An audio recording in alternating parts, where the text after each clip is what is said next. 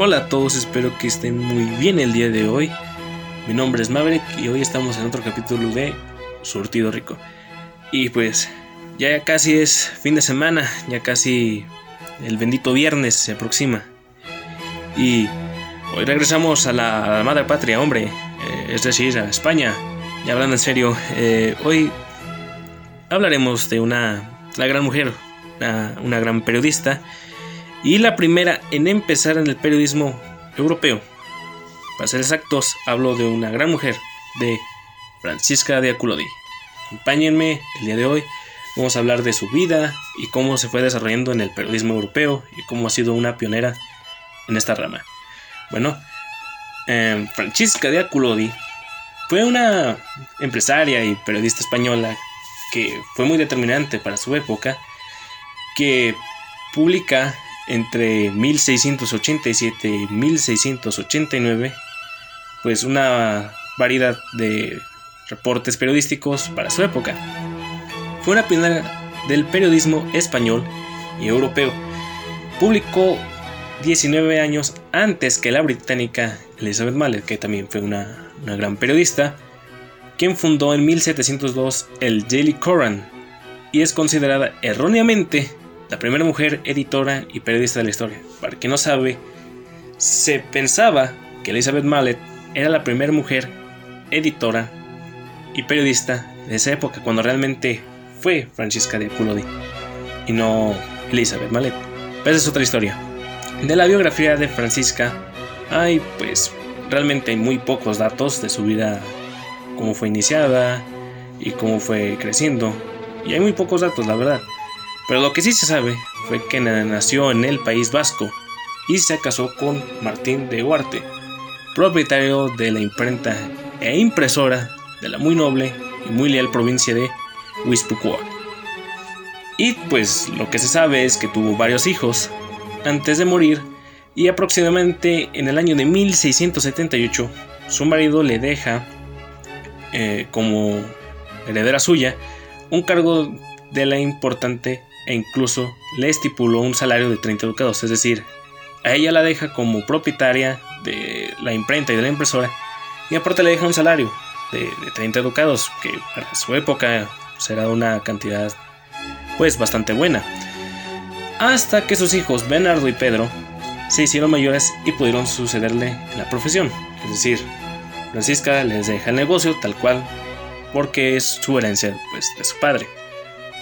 En el año de 1683, Francisca funde y dirige en la ciudad de San Sebastián algo que le cambiaría la vida, que son las noticias principales y verdaderas, que era pues una revista quincenal, que como su nombre dice, cada 15 días se, se publicaba, y que principalmente se traducía al castellano, porque el contenido principalmente venía en francés, ya que era de un periódico editado de Bruselas, y que era hecho por Pedro Klein, era un escritor francés en esos años, pero ella toma este, este periódico y le añade noticias e informaciones propias de la ciudad, locales, de San Sebastián, que ella misma redactaba. Ella le, le pone su, su marca propia.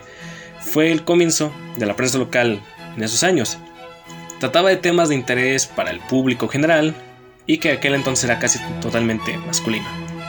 Pues sí, en esos tiempos la mujer era menospreciada, no se contaba tal como ahora. Y pues ya sabemos lo que pasa cuando entramos en géneros y términos feministas y masculinos. Pero en fin, los protagonistas de sus artículos eran frecuentemente personas importantes, de, tanto de la iglesia y de la monarquía, y sus principales fuentes de noticias eran cartas de los viajeros que pasaban y le transmitían esa información. Francisca ejerce el periodismo al menos entre 1687 y el 89, es decir, dos años, y consiguió cierta fama en la ciudad, aunque hay constancia de que la revista siguió publicando hasta 1698, aún siguió publicándose. Su firma solo aparece en el artículo de, dos de los dos primeros años. De la primera etapa de las noticias principales y verdaderas, solo se conservan 27 ejemplares. Y de esos, en el primero apareció impreso el 19 de enero del 88 y el último el 25 de octubre de 1689. Mm, esto la convierte en la primera periodista europea conocida.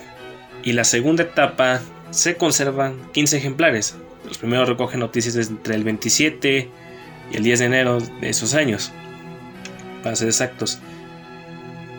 Y pues es lo que podemos contemplar de ella, pero dejó un legado y las mujeres periodísticas llegaron un tiempo después del trabajo de esta mujer y la prensa escrita por mujeres siguió avanzando cuentas gotas, la verdad. Entre los años 1763 y 1764, Beatriz Cienfuegos, que también era periodista, publica La Pensadora Gaditana, un periódico pues, semanal y crítico principalmente de algunas costumbres masculinas y femeninas. Hay dudas sobre la autoría, la verdad, y hay algunos estudiosos que consideran que por su tono moralizante, el autor pudo ser un clérigo, aunque utilizaron un seudónimo femenino, es decir, era un hombre, realmente. El primer periódico dirigido específicamente por una mujer fue El Correo de las Damas, editado en Madrid, en la misma ciudad de España, entre junio de 1833 y del 36. En estas publicaciones se trataban de temas como pues los deberes de una mujer, de una buena esposa, de cómo crear y organizar una feminidad de caridad, cómo crear a tus hijos. Y pues fue principalmente para ayudar a los pobres. Y en el año de 1871 Concepción Jimeno edita a la mujer, que tenía pues este mismo estilo de redacción, vaya. Gracias a esto y a pues a la gran importancia que se le dio al periodismo de esta mujer, se le crea algo que hasta el año del 2013 se, se empieza a reconocer, que crean un reconocimiento a su actividad. En la Universidad del País Vasco se les da un premio, un premio con el mismo nombre de Francisca de Aculode, para que ellas este, pues buscan reconocer la excelencia de la investigación sobre la igualdad de género, ya sea en cualquier disciplina con perspectiva de género o bien que hayan incorporado pues, el género como categoría de análisis y como eje de su contenido principal. Y pues esto ha sido todo el día de hoy. Espero que les haya gustado y que se les haya informado, que lo principalmente, sin antes irme, sin decirles pues la frase de la semana, ¿no? Que dice más o menos así. La humanidad posee dos alas. Una es una mujer y la otra es un hombre. Y hasta que las dos alas no estén igualmente desarrolladas, la humanidad nunca podrá volar. Bueno, espero que les haya gustado y como siempre, espero que les haya informado. Hasta la próxima.